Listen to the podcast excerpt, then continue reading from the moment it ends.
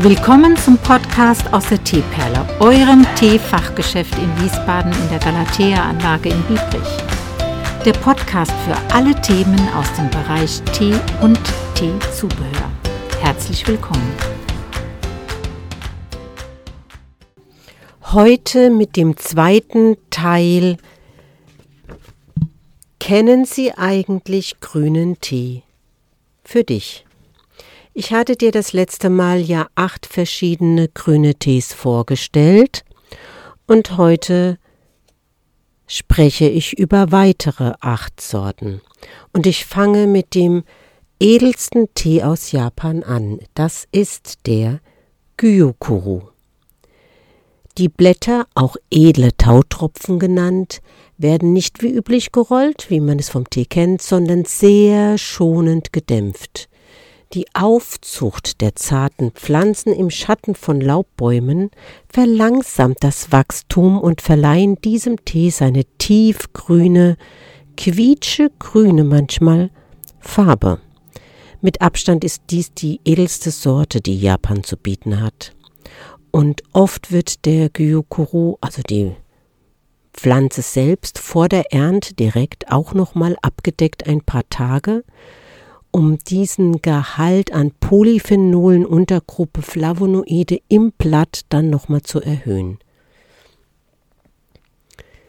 Der zweite Tee ist der Piluchun. Piluchun ist ein sehr besonders sehr schöner Tee aus Taiwan, original aus Taiwan nicht aus Thailand, da gibt's auch mittlerweile Kopien daraus, wollen alle bisschen mitschwimmen auf den edlen Tees, aber der Originale ist eben der Pilochun, wird auch in ganz kleinen Distrikten in China hergestellt, aber mein Favorite und meine Empfehlung für dich ist das Original aus Taiwan. Es ist eine ganze Besonderheit, weil das Blatt kunstvoll in zwei Rollvorgängen in seine Form gebracht wird. Das Aroma ist sehr fruchtig und warum? Weil der Pilot schon in der Nähe von Obstbäumen aufwächst und aufgezogen wird. Der dritte Tee ist der Paimutan. Paimutan ist ein weißer Tee. Ehrfurchtsvoll nennt man diesen Tee, weil er große weiße Blätter hat. Dieser weiße Tee wird weder gedämpft noch gerollt, sondern nur ganz vorsichtig gewelkt und die großen Blätter lassen einen Paimutan erkennen. Sicherlich ein Tee für Kenner, die ihren Geschmack durch diverse grüne Tees schon geschult haben. Die Tasse ist ein bisschen rauchig, aber blumig zugleich. Als vierten Tee möchte ich dir einen Jasmintee vorstellen.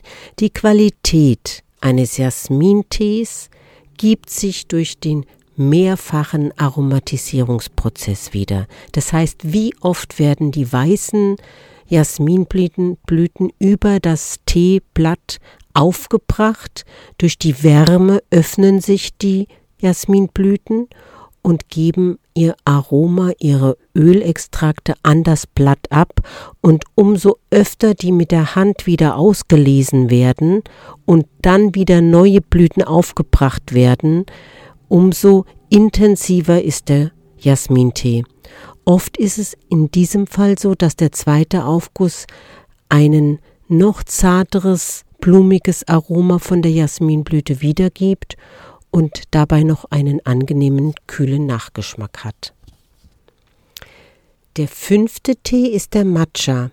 Oft wurde ich gefragt, was ist denn Matcha? Und dir sage ich, dass Matcha ein gemahlenes, grünes Teeblatt ist. Und gemahlen heißt hier nicht einfach malen, sondern du musst dir vorstellen, dass die Walzen immer feiner werden. Das heißt, am Ende kommt so ein so ein Puder nur noch quasi aus der Mühle heraus und das ist dann der Matcha.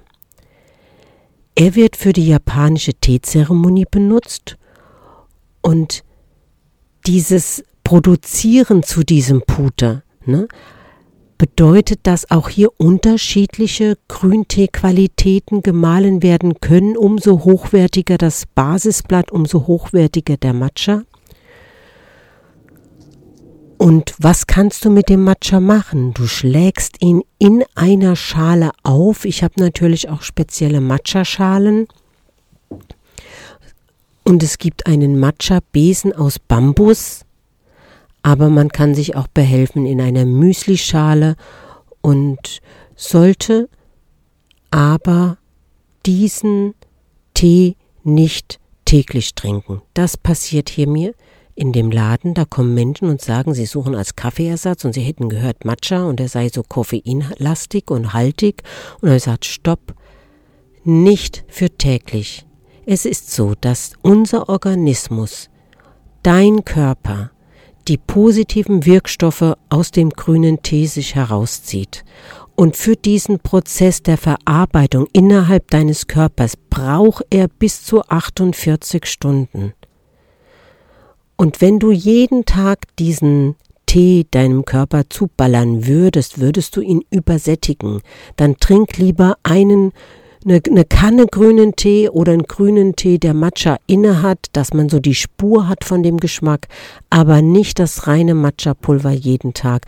Auch ein Japaner trinkt maximal dreimal in der Woche einen Matcha-Tee.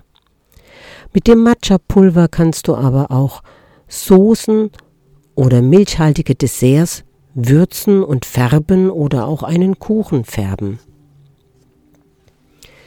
Der fünfte Tee ist der Gunpowder. Der Gunpowder, ja, der Name, der schließt sich auf ein gekugeltes Blatt her und ist einer der ganz klassischen Tees, also wird oft täglich getrunken. Er gilt als ganz traditionell, kommt aus China oder Taiwan und es gibt kein ähm, Geheimnis in dem Sinne um dieses Tee. Es wird zu einer Kugel gerollt und dadurch, dass es so ist, behält er so ein bisschen länger auch sein Flavor und ist sehr, sehr gut haltbar. Er ist auch wunderbar äh, geeignet für Eistee mit Zitrone, Minze oder Zucker. Ist ein Basistee, definitiv auch preislich eher günstiger. Was auch wieder feines ist der Genmaisha. Der Genmaisha ist auf Bancha-Basis. Bancha hatten wir das letzte Mal schon im ersten Teil, der, beziehungsweise war der zweite Teil. Kennen Sie eigentlich grünen Tee? Und ich hatte erwähnt, dass Bancha nach dem Regen gepflückt ist. Also die dritte Pflück dritte Pflückung des Sencha-Strauches ist der Bancha. Von daher ist der Bancha auch sehr teinarm. Und wenn man diesen kombiniert mit geröstetem Reis oder Popcorn, scheint er im ersten Augenblick etwas ungewöhnlich, aber das ist eben der klassische Gen Maisha. Das ist quasi der Name für diese Mischung aus Bancha und geröstetem Reis und Popcorn. Es ergibt sich aus dieser Mischung ein, ein bekömmlicher Nachmittagstee mit nussigem, leicht salzigem Flavor. Der achte Tee und damit letzte Tee für heute ist der Kokaicha. Kokaicha ist ein feinst nadelartiges Blatt.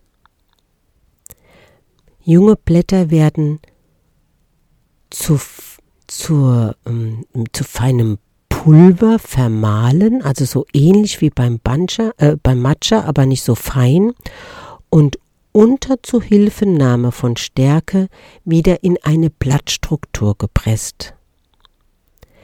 Und selbst wenn du ihn aufgusst, bleibt diese Struktur noch erhalten. Warum macht man das? Das ist einfach so eine Tradition aus China ist mal entstanden und hat man heute als Variation des grünen Tees beibehalten. Er eignet sich sehr gut als, als Vorspeise, Aperitif zum Beispiel, und wird oft zu herzhaftem oder Nussgerichten gereicht, auch salzigen. So, das waren wieder acht Tees. Jetzt hast du 16 Tees kennengelernt, wenn du dir das alles angehört hast in diesem Podcast. Und warum mache ich das? Weil ich einfach entschieden habe, immer wieder über den grünen Tee zu erzählen, weil mir der grüne Tee einfach so lieb ist. Er begleitet mich mein ganzes Leben schon und ist der Grund, also ist überhaupt, würde ich sagen, die Basis und der Grund gemeinsam, warum ich zum Teetrinker geworden bin und mir der grüne Tee für meinen Organismus, für meinen ganzen Körper eben diese Jahrzehnte über nur Gutes getan hat. Also fühl dich eingeladen zu einer Tasse grünen Tee, komm auch gerne vorbei. Wenn du ihn kennenlernen möchtest, dann such dir eine Sorte aus aus den dir hier vorgestellten und ich gieße dir diesen Tee, genau diesen Tee auf, so wie er sich gehört, und du kannst die Sorte quasi dann persönlich kennenlernen. Also, bis bald wieder.